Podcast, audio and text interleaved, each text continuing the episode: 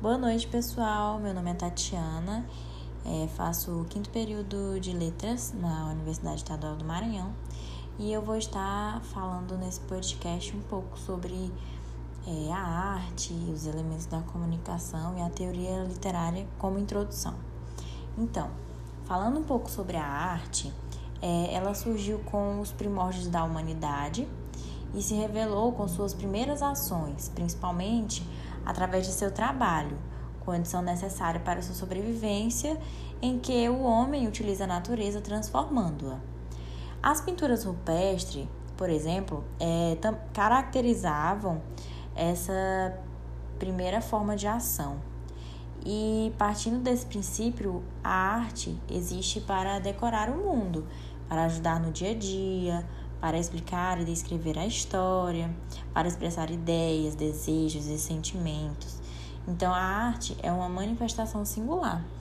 E, de acordo com Azevedo Júnior, de 2007, a arte é conhecimento, é a partir dela que conseguimos expressar nossas ideias, nossas sensações, sentimentos e também é uma forma de comunicação, né? E para a apreciação da arte, é necessário aprender a observar, analisar, refletir, a criticar. Outra coisa importante também é que a arte é, tem a intenção de mostrar como as coisas podem ser de acordo com determinada visão, a visão de determinada pessoa e, e determinada opinião. A arte também é uma representação simbólica do mundo humano, né? Há vários conceitos que definem a arte como esses que eu falei, e vários outros, como Azevedo Júnior também destaca, que a arte fundamenta os gostos, os estilos, os materiais, os modos diferentes de fazer ela, né? Então, para ele também, é, a arte tem três principais funções, que é a função pragmática, né, que serve como uma alternativa para alcançar um fim não artístico e sim uma finalidade. Outra é a naturalista, que tem como objetivo né, representar algo ao observador de forma mais natural possível, como o nome já diz, né, naturalista. E a terceira fu função é a formalista, que preocupa com significados e motivos estéticos. Agora, falando um pouco sobre os elementos da comunicação, vou destacar alguns que são presentes no nosso dia a dia, como o emissor, que é aquele que emite, né? Como, a, como o nome já diz, ele codifica a mensagem, né? O receptor, que recebe, que decodifica a mensagem. É a mensagem, que é o conteúdo transmitido. O canal, que é o meio pelo qual circula a mensagem e o código é o conjunto de signos e de regras que combinam no, na transmissão e na recepção da mensagem. Já o referente é o contexto relacionado ao objeto ou à situação em que a mensagem se refere. É, por exemplo, de acordo com Roman Jacobson, o emissor tem a função emotiva, o referente tem uma função referencial a mensagem tem uma função poética, o canal tem uma função fática, o código tem uma função metalinguística e o receptor tem uma função conotativa. Agora vamos entender cada uma dessas funções, bem brevemente. É, a função emotiva ou expressiva, né? Através dessa função, o emissor imprime no texto as marcas de sua atitude pessoal, né? como por exemplo as emoções, as avaliações, as opiniões de determinada pessoa. O leitor sente no texto a presença do emissor.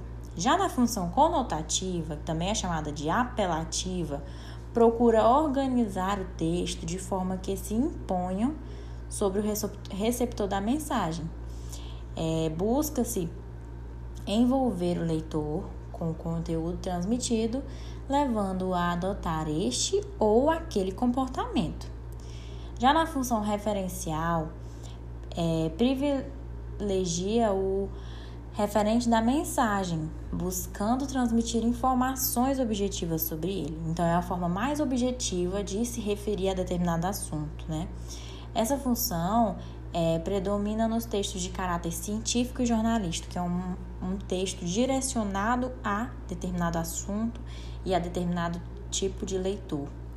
Já a função fática, é, por exemplo, a palavra fática, né, ela já significa ruído, rumor. Então, essa função ocorre quando a mensagem se orienta sobre o canal de comunicação ou contato, buscando verificar e fortalecer sua eficiência. É, agora falando um pouco sobre a função metalinguística, o que, que é? É quando a linguagem se volta sobre si mesma. Por exemplo, eu escrevo um texto de um texto falando sobre linguagem. Então, eles vão se transformar em seu próprio referente, falando dele mesmo, né? A função poética é quando a mensagem é elaborada de forma inovadora e imprevista, utilizando combinações sonoras ou rítmicas, jogos de imagens ou de ideias, e essa função é capaz de despertar no leitor um prazer estético e surpresa. É explorado na poesia e em textos publicitários. Uma observação a se tratar é que essas funções não são exploradas isoladamente, né? Elas ocorrem a superposição de várias delas.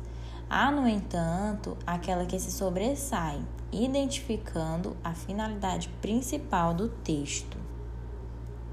Falando um pouco agora sobre o sentido de texto literário e texto não literário, é, o texto literário ele traz uma função estética, ele tem uma, uma estética que vai ser seguido. Já o texto não literário ele tem uma função utilitária.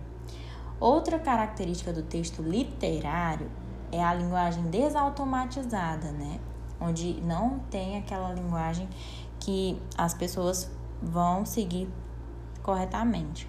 Já no texto literário, a linguagem é automatizada, convencional. Outra característica é a relevação do plano de expressão e do conteúdo no texto literário. E no texto não literário é a relevância do plano de conteúdo. Uma característica é, da ficção literária é, por exemplo, a mímese. O que, que significa? É, a mímese significa uma imitação ou uma representação.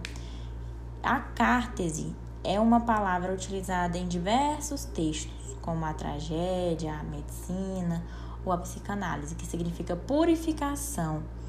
E a verossimilhança é um termo muito utilizado na, na ficção literária e designa a ideia de que aquilo que é narrado se assemelha à realidade.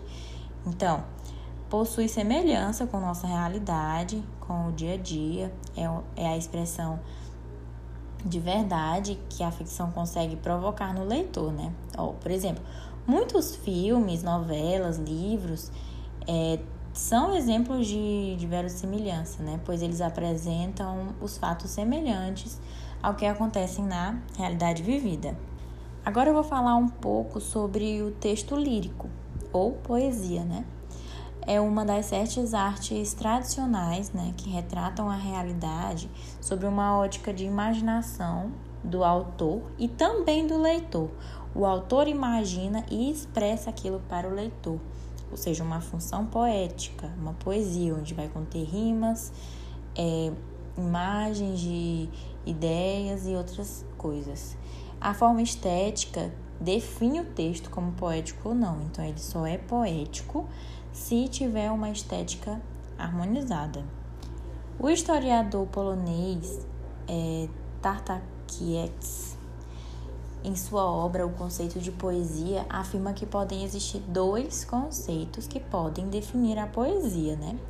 O primeiro é uma arte baseada na linguagem. Então, poesia, para ele, é uma arte baseada na linguagem, é uma forma de expressar a arte com a linguagem. Já a segunda definição assume o significado mais geral, definindo-a como um certo estado da mente. Então é isso, pessoal. Espero que vocês tenham gostado e até a próxima. Tenham uma boa noite.